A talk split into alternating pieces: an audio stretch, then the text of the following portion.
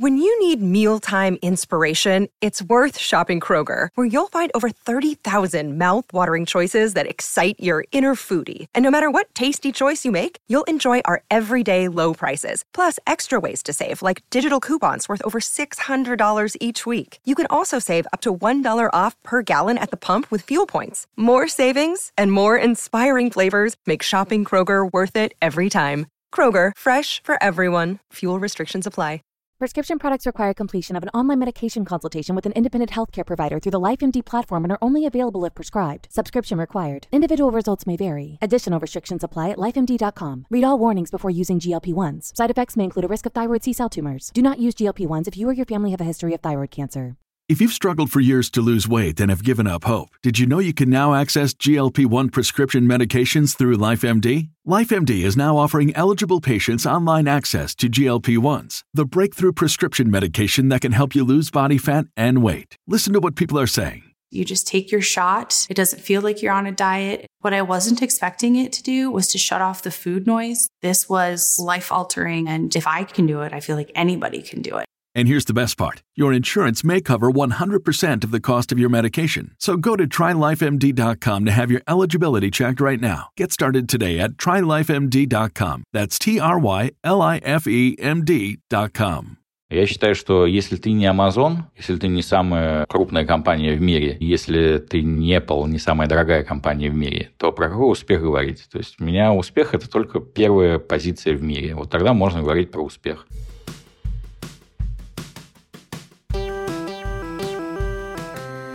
Привет, меня зовут Кристина Вазовский, и это «Провал» – подкаст о ситуациях, в которых что-то пошло не так. И сегодня у меня в гостях Роман Ершов, президент Аскона Life Group. Поехали!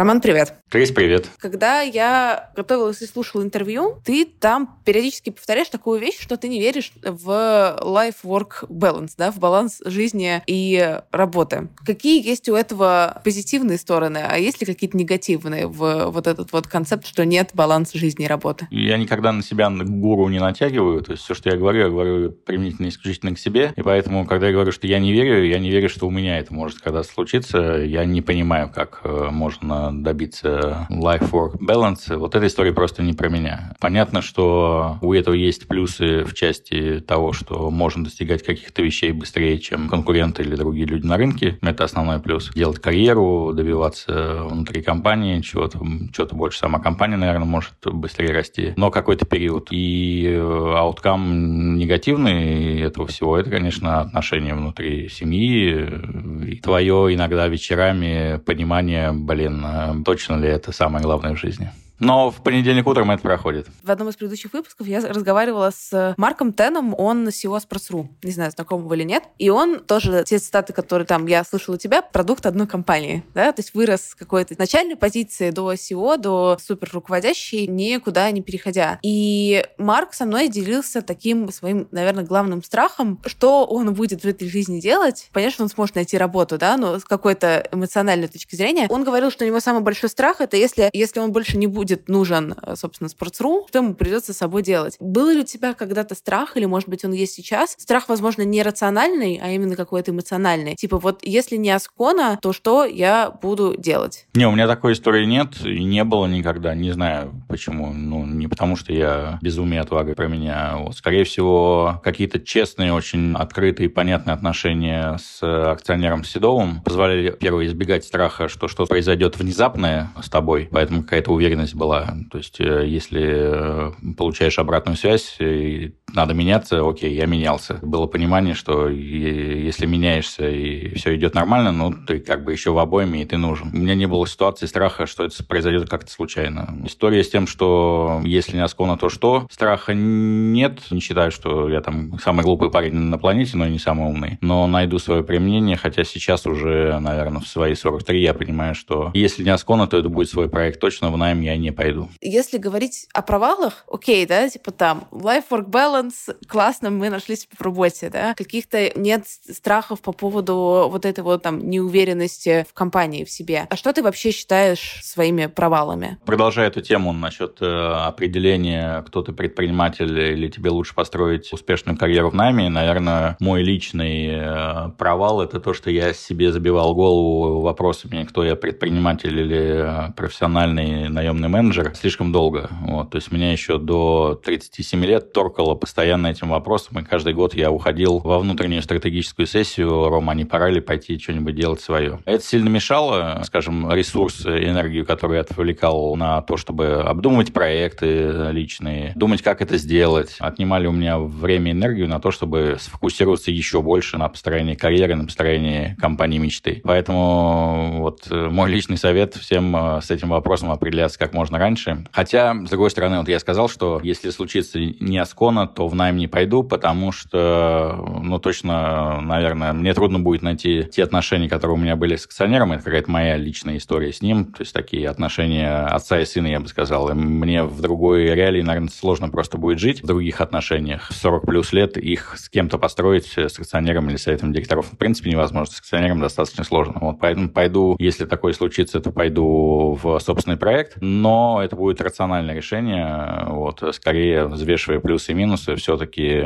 для запуска бизнеса опыт э, мега важная история. И те бизнесовые факапы, которые у меня случались, их было немало, они помогут избежать при старте компании. А так, еще раз отвечая на твой вопрос, э, вот э, этого я себе до сих пор не могу простить, что я слишком много морочил себе голову от вопросом, кто я, предприниматель или нет. И как только ты тратишь на это слишком много времени, ну вот это первый сигнал, что ты не предприниматель. Предприниматель настоящий, ничего слишком недолго не думают, они идут и делают. То есть ты говоришь, да, каждый год у меня были какие-то страт-сессии, это всегда останавливалось на этапе обдумывания идей, либо все-таки каких-то MVP, которые потом не случались, то есть где вот твой процесс был на каких этапах? У меня до сих пор где-то хранится папка excel с э, многочисленными фин-моделями. То есть до MVP дело не доходило, вот, доходило только до расчетов э, каких-то проектов. Но тут смотри, еще вещь, наверное, сложно ребятам, которые побывали на топовых позициях в крупных организациях, в крупных системах, потом выходить во что-то мелкое, если ты не целишься потом в господство мировое. То есть масштаба просто тупо не хватает. Поэтому как бы не нравилась даже фин-моделька, которую ты нарисовал, вроде понимаешь, что да, она там особо безрисковая, но понимаешь, что вот не факт, что эту тему можно будет э, сделать э, хотя бы там федерального уровня, вот не говоря о том, что хотелось бы делать что-то мирового уровня. На этом у меня, как правило, вся история заканчивалась расчетами фин-моделей в Excel. Ты говоришь, да, я для себя понял вот в 37 лет, да, что я не предприниматель, что я там классный наемный менеджер. Вот в то время, раньше, не год позже, что случилось? Ну, наверное, это был уже предельно честный разговор, когда я сам себе вот на очередной внутренней страцессии сказал, Ром, ну, хорош уже, да, 37 лет, ты э, кроме расчетов э, в Excel так ничего и не сделал, да, у тебя там какое-то количество фин-моделей лежит в компьютере, ты шаги конкретные никакие не делаешь. Ну, и все-таки была уже насмотренность э, какая-то с точки зрения общения с предпринимателями. Я видел разницу в психотипе, в поведении, в реакциях, в рефлексах между собой и тру предпринимателями, которые вот берут и делают, а потом уже разбираются со всем остальным. Если немножко покопаться, знаешь, в голову в то время, мне очень сложно поставить, условно, себя на твое место, потому что, правда, разный опыт, разный, там, не знаю, психотип и так далее. Но мне, Кристине, было бы очень страшно, имея такую успешную карьеру и ворочая такими бюджетами, пойти в предпринимательство и провалиться, и сделать какой-то супер маленький и неуспешный продукт. Или вообще, чтобы не получилось. У тебя не было вот каких-то таких мыслей, что, блин, я так как бы успешен, где я сейчас, а вот если я все-таки вы выведу это из финмодели в реальность, это же может вообще не пойти. У меня вот был другой страх, как я сказал, то есть более-менее, скажем, сделать маленькую историю, такую бутиковую, компактную, с точки зрения, чтобы там был положительный денежный поток, хватало на еду и жизнь, у меня в этом сомнений не было. Но мне не хватало масштаба. Вот э, если из маленькой бутиковой истории, которая кормит э, тебя и твою семью, пойти в масштабную историю, вот там начинаются все риски. И скорее, скорее как раз не хватало смелости пойти в эти риски, нежели боязнь факапа личного, что вот я был здесь успешный, а тут я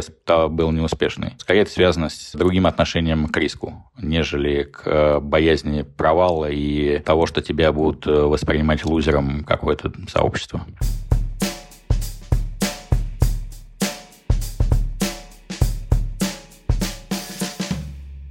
Давай с тобой немножко поговорим про команду. Какие самые болезненные промахи были там, если они были? Наверное, у руководителя основные промахи как раз связаны с э, подбором команды. Мне повезло, что я достаточно давно понял, что идеальных менеджеров не существует, а существует идеально подобранная команда, где очень хорошо сбалансированы роли и типы менеджмента, потому что все функции менеджмента важны в организации, и предпринимательская функция, и административная функция, и так называемые производители результата, и интеграционные функции, ну вот их четыре, да. И в одном человеке я не видел таких людей, в котором бы это уживалось э, сбалансированно. То есть в каждом человеке это будет какая-то функция более ярко выраженная. Вот у предпринимателей, предпринимательская, она там 90%, а все остальное, как правило, очень хромает, и вот эти гэпы этапы закрываются уже командами. А вот все-таки искусство отдельное, понимая даже это, понять во время интервью, во время всего там сложного процесса найма или взращивания персонала внутри организации, что вот какой тип менеджера перед тобой, то есть какую функцию он тебя будет закрывать. Он больше интегратор, либо он больше про административный, либо он больше про производство результата сейчас, либо это все-таки труп предприниматель внутренний. И вот здесь мои основные, скажем, факапы этапы российского бизнеса были связаны с тем, что я ошибался, какого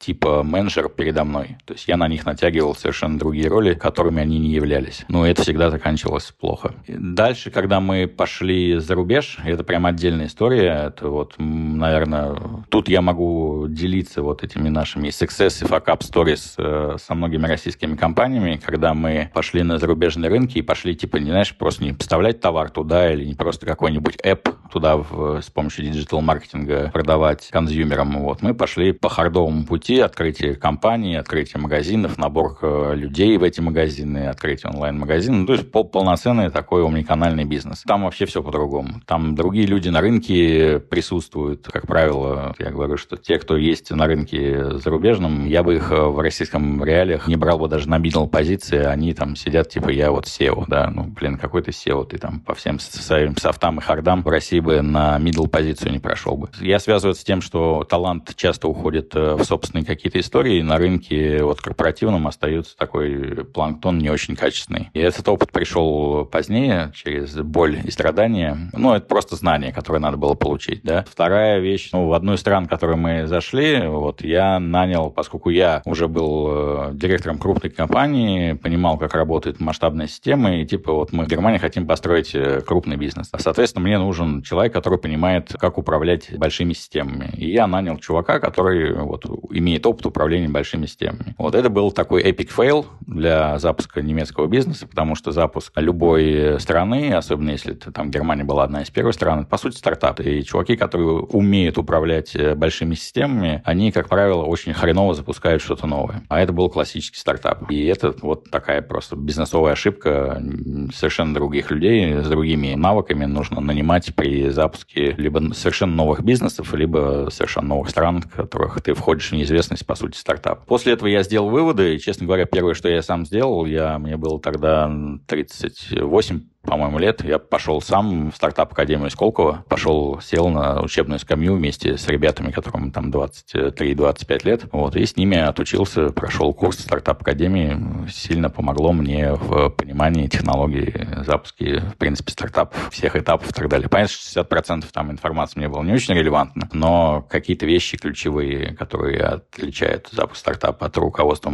уже сложившегося бизнеса, мне были очень полезны. Когда вы нанимали, вы нанимали местных ребят, граждан стран и native спикеров тех стран, где вы собирались открывать штуки, правильно? Тут у нас разный опыт был. Вот, то есть, грубо говоря, мы ушли от того, что, ну, допустим, в Германии э, не обязательно, чтобы это был немец, чистокровный руководителем SEO страны этой, да. То есть у нас сейчас два варианта. Если мы не можем найти талант внутри страны, то мы отправляем людей с языком из России, и это сильно драйвит внутреннюю команду добежать до такого уровня, что тебя признали и что тебя готовы командировать на захват новой страны. Но там, как правило, барьеры язык, если кто-то кто знает чудным образом еще и немецкий, вот, или готов его там выучить за какое-то время, то супер. Либо мы ищем на локальном рынке в той же Германии, да, мы ищем не немца, но человек, который там уже проживает, ну, не менее 7 лет, уже ассимилирован э, с культурой и с бизнес-сообществом, но, как правило, это какой-нибудь выходец из э, другой страны, допустим, из Турции, вот, э, где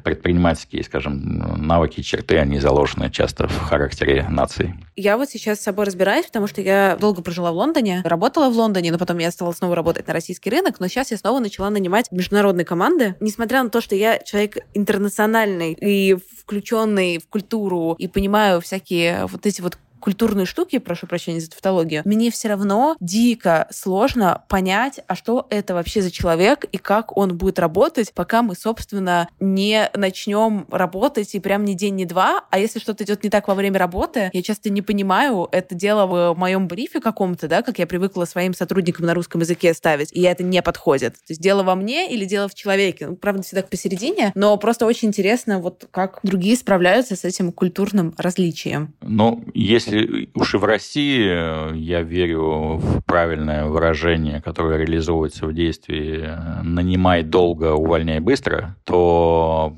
при истории зарубежной, там, скажем, скорость увольнения должна быть та же, а скорость найма еще больше удлиняться. То есть э, проводить несколько интервью в разных ситуациях. Проводить их э, не просто интервью, а проводить глубинное интервью с прогулкой по гайд-парку. У меня такое было в Лондоне, вот, когда мы беседовали. То есть для меня важно понять все-таки с точки зрения культуры, первая отсечка культурная, да, потому что ну, харды какие-то и опыт – это самое простое, что можно проверить. А по культуре и по рефлексам, как будете взаимодействовать, потому что как э, начинается сотрудничество, начинаются проблемы, и, соответственно, именно культура и рефлексы человека помогает понять, насколько вы будете вместе комфортно и конструктивно эти все проблемы решать. Ну, то есть у меня вот такая история, то есть нанимать еще дольше, принимать решения еще взвешеннее, чем в России. Нет такой специфики, что, я не знаю просто как в Германии, но в Англии относительно сложно увольнять. То есть, если ты взял человека на работу, ты не можешь его просто так попросить уйти день в день, скажем так. Ну, можешь, наверное, но здесь есть всякие ограничения. Как с этим в Германии? Фигово. То есть Германия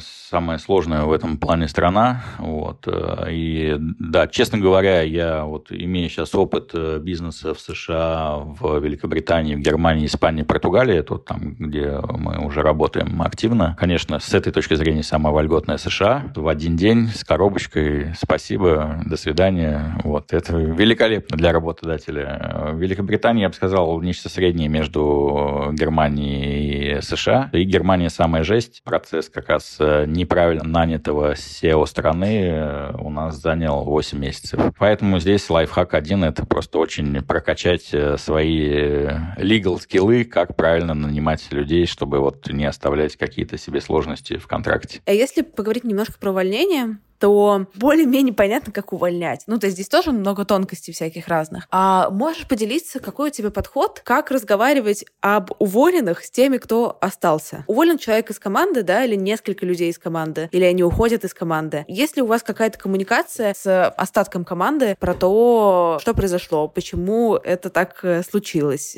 почему кто-то уволен, кто-то будет на это место или нет? Есть ли здесь какие-то у вас внутренние гайдлайны или у тебя личный какой-то опыт? В принципе, неважно, какой российский или международный бизнес, то есть э, не менее чем раз в полгода, а в новых проектах это раз в квартал, я разговариваю с командой. То есть я разговариваю не только с первым лицом проекта, я разговариваю с командой. Как правило, это в виде какого-то некого отчета или там демо-дня происходит. Вся команда слышит э, обратную связь от меня, что ребята, все супер, все идет охрененно, давайте вперед э, шарашим, либо мы меняем разговор и говорим, что слушай, у нас вот здесь залипает, вот здесь залипает, и, в принципе, проект сильно хромает, давайте что-то пробовать, новые гипотезы какие-то тестировать, иначе мы куда-то не туда идем. И, соответственно, если какая-то часть бизнеса или там какой-то проект постоянно залипает в вопросах разбирания, что у нас здесь не то, тут не то, мы идем не в ту сторону, и, как следствие, если необходимо принять решение о том, что верхний руководитель проекта надо поменять, или там несколько человек поменять, то вся команда, в принципе, понимает бэкграунд этого решения. То есть здесь важно, чтобы для команды это не было каким-то сюрпризом. То есть, типа, они воспринимали, что все офигенно, все идет супер. У них обратная связь от их руководителя о том, что, ребята, мы молодцы, мы молодцы, несмотря на то, что верхние какие-то ребята говорят, что нет, слушай, тут вообще не молодцы, вы вообще факапите страшно. Вот, и для них это увольнение не стало сюрпризом. Вот это, наверное, самое главное. Когда это не увольнение и смена не является сюрпризом, то есть люди понимают, ну да, нас уже там несколько кварталов говорили, что мы идем не туда. Не особо ничего не поменялось, тогда смена руководства, ну, какой-то такой достаточно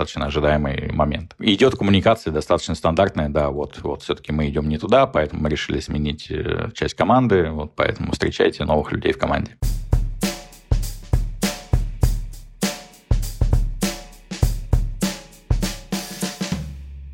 Можешь вспомнить про самые такие болезненные разочарования в людях? И, возможно, если эта категория вообще ушла, как разочарование в людях, то была ли она и когда она ушла? Прям разочарование, наверное, это несколько историй, когда я увольнял людей по причине фрода или махинаций. То есть для меня вот это самое необъяснимое. То есть э, если мы не попали друг в друга с точки зрения культуры, с точки зрения видения проекта, ну, как бы это такая нормальная достаточно жизнь бизнесовая, и это ок. Поэтому тут скажем, у меня слово разочарование в таком аспекте, оно для меня слишком сильное. Вот разочарование в человеке это только когда идет уже разочарование вот в личности, а разочарование в личности у меня может случиться только если это какой-то фрод, мошенничество и так далее. То есть человек пришел на работу, в принципе, не за тем, о чем мы договаривались, и для меня вообще это какая-то дикость, ненормальность, э, фрод, махинации и так далее. Вот здесь наступает у меня разочарование. Это было пару раз в моей профессиональной жизни. Жестко, но при этом кажется, что с компанией такого размера, то от этого, к сожалению, никуда не избежать, и это в любом случае случится в какой-то момент. Тут вопрос уровней. То есть, грубо говоря, когда, то есть, безусловно, фрод и махинации – это часть риск-менеджмента компании, и он случается достаточно регулярно, но я говорю про те кейсы, когда я нанимал людей, сам принимал решения, а потом выяснялось, что человек приходил, в принципе, за другим э, и совершенно о другом думал и тратил свои энергии и ресурсы на составление каких-то схем мошеннических или фрод какой-то был. Вот я об этом. Для меня это большой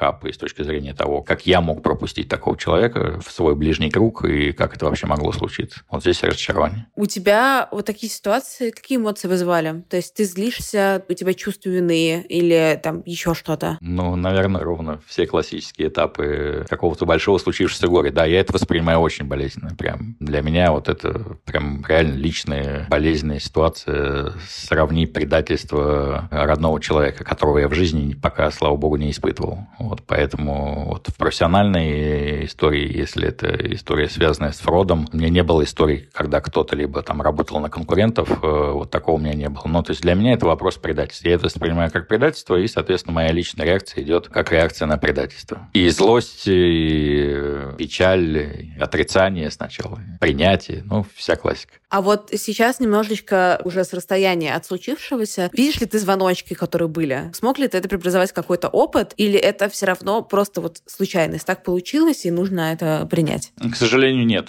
Я бы тебе соврал, что были какие-то звоночки, которые я пропустил. Для меня до сих пор это почему для меня это становится шоком и болезненно. То есть э, это те люди, в принципе, на которых я бы в жизни не подумал, готов был бы доверить личный кошелек и жену. А тут такое происходит. Вот, к сожалению, этот негативный опыт э, в опыт, э, как избежать этого дальше, нет. Мне непонятно, почему люди начинают там заниматься этим. Не увеличилось ли у тебя недоверие к людям и к миру в целом после этого опыта? Нет, у меня нет такой рефлексии на такие ситуации. Я, в принципе, достаточно быстро переворачиваю какие-то негативные, да и, честно говоря, позитивные истории в своей жизни жизни, и там меня даже близкие часто, да и, и коллеги ругают, что вот, чтобы не было поражения, победы, но особенно когда касается побед, вот такие, ну, типа, достигли, круто, молодцы, побежали дальше, вот, и все, и забыл, пролистнул, и поехали дальше. В сам момент э, случившегося какое-то время для меня это большой стресс, большое негативное событие, но как только я его пережил, справляюсь я достаточно быстро, то этот листочек просто переворачивается, и я дальше о нем практически не вспоминаю.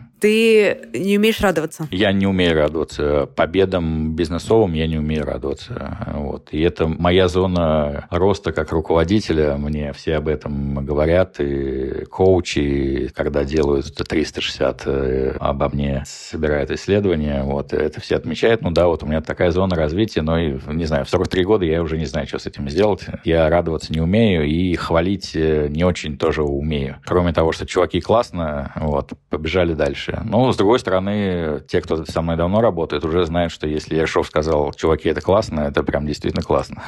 Я мало хвалю команду за какие-то победы. Я знаю, что это зона развития, но, с другой стороны, вот те, кто со мной давно работает, уже знают, что если Ершов сказал, чуваки, это прям молодцы, 5 баллов, это круто, вот это действительно круто. А это не, не просто очередная похвала. Но при онбординге новых людей и при запуске новых проектов э, я прям над собой делаю усилия побольше хвалить, э, побольше внимания какого-то позитивного выделять. Мне этого лично не надо никогда в жизни было, вот, но я знаю, что большинству людей это важно, признание такой похвала. Поэтому работаю над собой, но не очень успешно. А почему тебе кажется, что радоваться это не важно? Важно не с точки, понятно, что там все говорят, что нужно радоваться, это помогает перформансу команды, whatever, whatever, но почему тебе самому кажется, что это какая-то необязательная история? Я копался в себе, э, то есть это же и там, в личной жизни то же самое происходит. И я понял одно, что, наверное, моя какая-то сверхамбициозность, и поэтому вопрос радости и принятия успеха, то есть для меня слово «успех», ну, в принципе, не существует. Я не понимаю, когда там про Аскону или там про меня лично обычно говорят, слушайте, расскажите про свой успех. В этот момент я хочу ответить э, следующим образом. Чуваки, какой успех? Я считаю, что если ты не Amazon, если ты не самая крупная компания в мире, если ты не Apple, не самая дорогая компания в мире, то про какой успех говорить? То есть у меня успех – это только первая позиция в мире. Вот тогда можно говорить про успех. Все до этого, ну, как бы, ну, хорошо, работаем, ну, нормально, ну, классно, ну, а в принципе, что, мы не самые глупые люди на планете, почему мы должны работать хуже? Успех для меня – это какая-то мега сложно достижимая история с э, мировым лидерством. И все, что ниже этого находится, я не понимаю, что это праздновать, и чего этим бахвалиться и говорить, что вот мы какие-то крутые. Да нифига. Еще никто, еще дети, еще в садик ходим учиться, учиться, расти, расти. А если смерть случится раньше, чем мировое господство наступит, это будет для тебя провал? Ну, чтобы ты правильно понимала, я не понимаю, я не вижу, как... Э, ну, то есть, я, понятно, я и не являюсь фаундером, поэтому даже будучи случае, если бы Аскона стала э, размером с Amazon, вот, э, да, то это все равно успех э, Седова как фаундера, да, вот, а меня скорее Тима Кука, да, вот, который там довел историю. У меня нет э, видения, как Аскона станет крупнейшей компанией, вот, поэтому в мире, вот, и нет такой задачи, потому что мы не хотим стать многоотраслевой компанией, мы вот сели на историю ценности территории здорового сна, и мы вот в эту историю. И поэтому для меня мерило успеха – это крупнейшая компания в своей отрасли. Это сложнейшая задача, тем более российская компания вдруг задумалась о мировом господстве своей отрасли. Вот для меня это будет мерил успеха. Если смерть случится раньше, чем мы станем крупнейшей компанией в своей отрасли, жалко будет очень, я расстроюсь.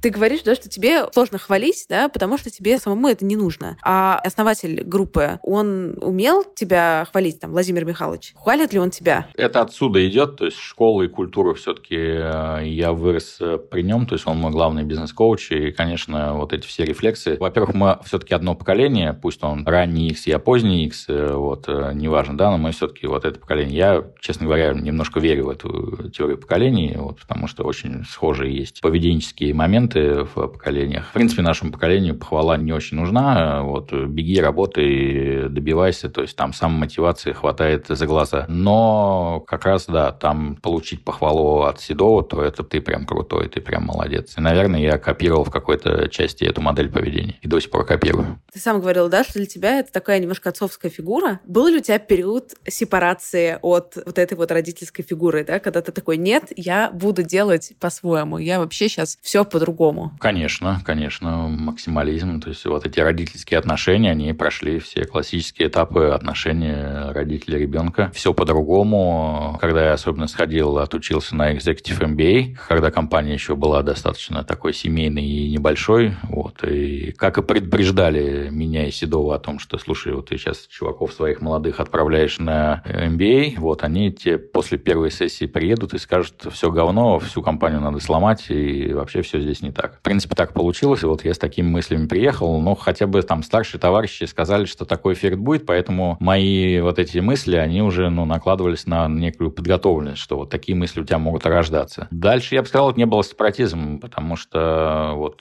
Седов как акционер, почему я говорю, что я в найм не пойду, потому что я вряд ли такого акционера найду, настолько умно проницательного с точки зрения именно роли акционерской, да, потому что это была история, когда он был генеральным директором с ярко выраженной предпринимательской функцией, а все остальные функции у него там сильно залипали, остальные. Поэтому мне, как человеку, производителю результата или там с административной функцией, мне не хватало этого в организации, потому что только бежать завоевывать, не, там, не ставить систему, мне это морозило. Он вовремя принял решение уйти с позиции генерального директора и как бы заменить ее профессиональным менеджментом. Вот, поэтому она сама по себе, эта проблема рассосалась. Вот, и мы начали уже с командой строить профессиональную систему, хорошо управляемую, но в которой по-прежнему дух большого роста предпринимательской активности, он, он никуда не делся. Но мы воевали какое-то время, воевали, действительно, это было. Именно в ваших отношениях вот воевали, это как выглядит, да? Это мы там садимся садимся в костюмах и очень серьезно разговариваем, или мы там бьем посуду, ну, условно, да, я, конечно, шучу. Ну, как вот эта война выглядела? Мы садились с э, большим количеством бутылок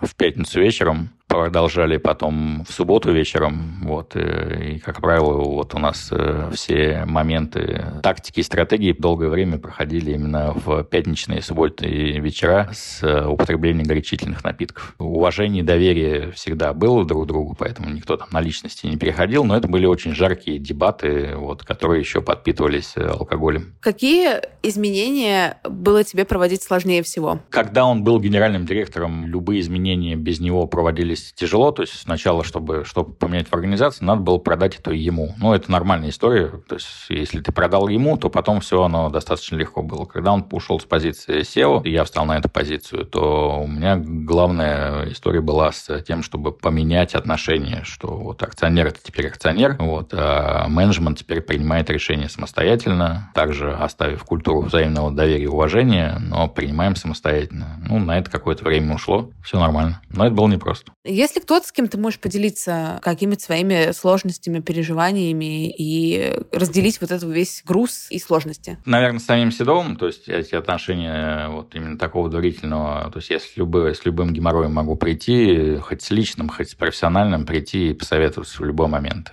Вот, то есть эти отношения семейные отца и сына, они до сих пор сохранились. То есть это номер один. Внутри команды понятно, что тут мне приходится фильтровать. Лидер не может там показывать сам сомнения и слабость, которая сомнение часто воспринимается как слабость, поэтому здесь приходится фильтровать, с чем могу к команде прийти, а с чем я к команде никак не могу прийти, я иду только к Седову. Ну и есть еще несколько людей в моем а, нетворке, в окружении, в основном это очень старшие ребята, иностранцы, один американец, вот другой голландец, к которому я пойду за советом, к одному чаще пойду за личностными какими-то советами, потому что ему там 82 года, и он был там вице-президентом компании, входящей в Fortune 500 на 40 месте. То есть очень большой дядька с большим опытом и с э, личным багажом, и с профессиональным. Вот к нему пойду. А другой больше профессиональные советы какие-то. Вот, то есть у меня три человека, к которым я иду с э, реальным вопросом. Слушай, вот помоги, не знаю, что делать. Есть ли у тебя такие состояния, когда ты просто жалуешься, ну не чтобы тебе сказали, что делать, а просто, условно говоря, пожалели, да? Есть ли такие люди, которым ты это приносишь? Мачизм некий в моем мировоззрении, восприятии мира и в как я себя ощущаю, он не позволяет мне делать э, вот этого. Иногда хочется, но я не могу себе позволить прийти просто там поплакаться. Может, поэтому я заработал панические атаки и вся вот эта практически всех предпринимателей, топ-менеджеров преследуемая история с паническими атаками атаками. Наверное, поэтому я эту штуку заработал. Но не могу себе позволить э, плакаться в жилетку, никому не приду. Ни к Седову, ни к этим ребятам. Таких людей у меня нет. Но я просто не, не про меня это.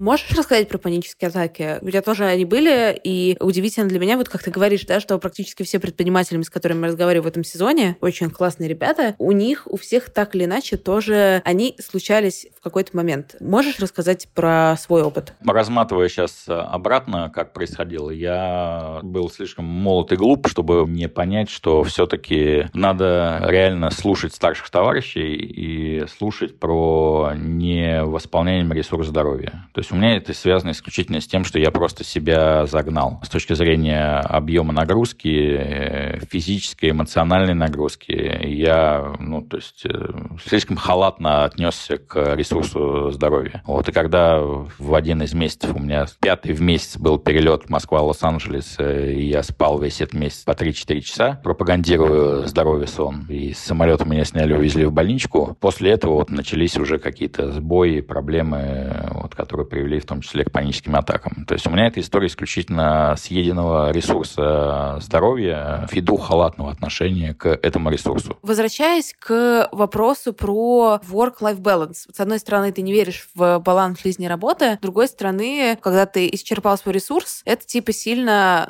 ну, тебе сразу показало как бы организм, что типа, чувак, ты чё? Поменялся ли у тебя как-то вообще лайфстайл после этого? У меня появились красные линии. Я не сильно... Ну, знаешь, work-life balance — это же не просто распределение времени, это в том числе управление вниманием а, и получение радости а, не только от работы. Вот с точки зрения получения основной радости от работы у меня все такое осталось. Ну, прям радости, когда я могу сказать, там, я вот счастлив, я становлюсь, если мы чего-то там достигли, добились, я вот прям мне по кайфу, у меня адреналин и эмоции положительно наполняет, я вообще сейчас чувствую превосходно. Такое случается только ввиду побед профессиональных. Поэтому здесь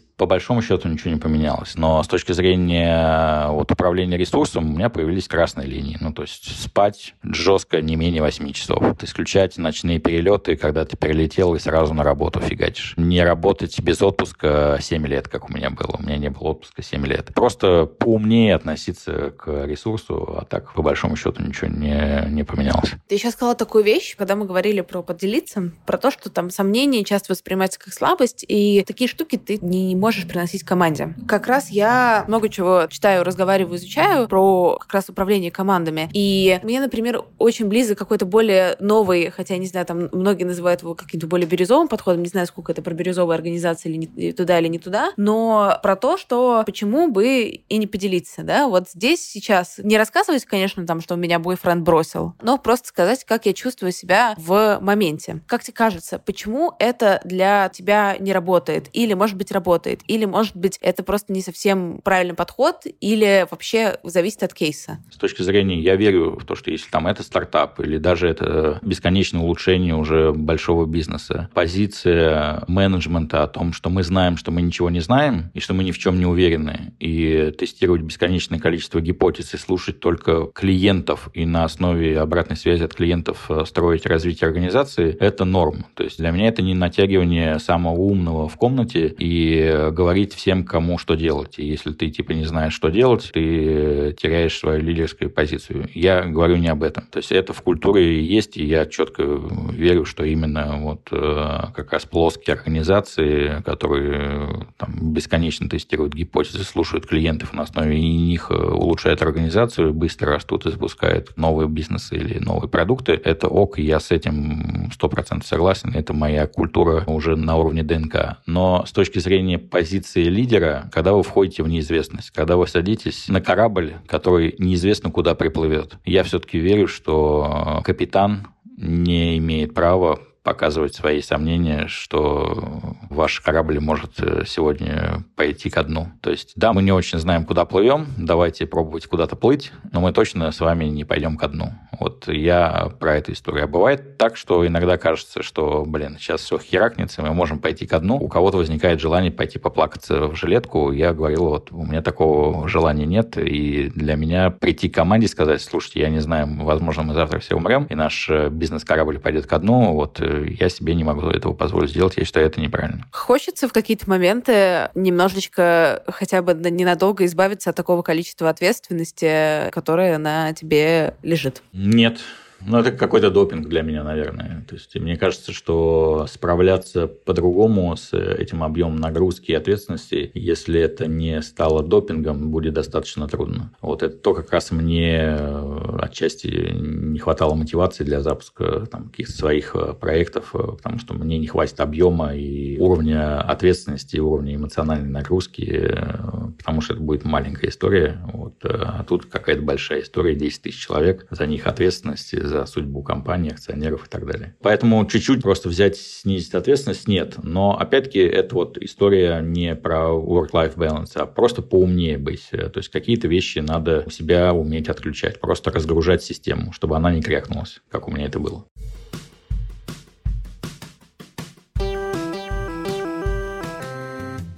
Спасибо, что дослушали выпуск до конца. Подписывайтесь на меня в Инстаграме собачка Крис Вазовский и пишите комментарии в подкаст-приложениях.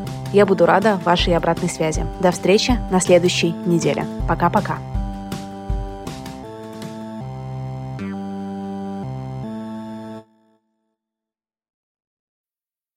Need mealtime inspiration, it's worth shopping Kroger, where you'll find over 30,000 mouth-watering choices that excite your inner foodie. And no matter what tasty choice you make, you'll enjoy our everyday low prices, plus extra ways to save, like digital coupons worth over $600 each week. You can also save up to $1 off per gallon at the pump with fuel points. More savings and more inspiring flavors make shopping Kroger worth it every time. Kroger, fresh for everyone. Fuel restrictions apply.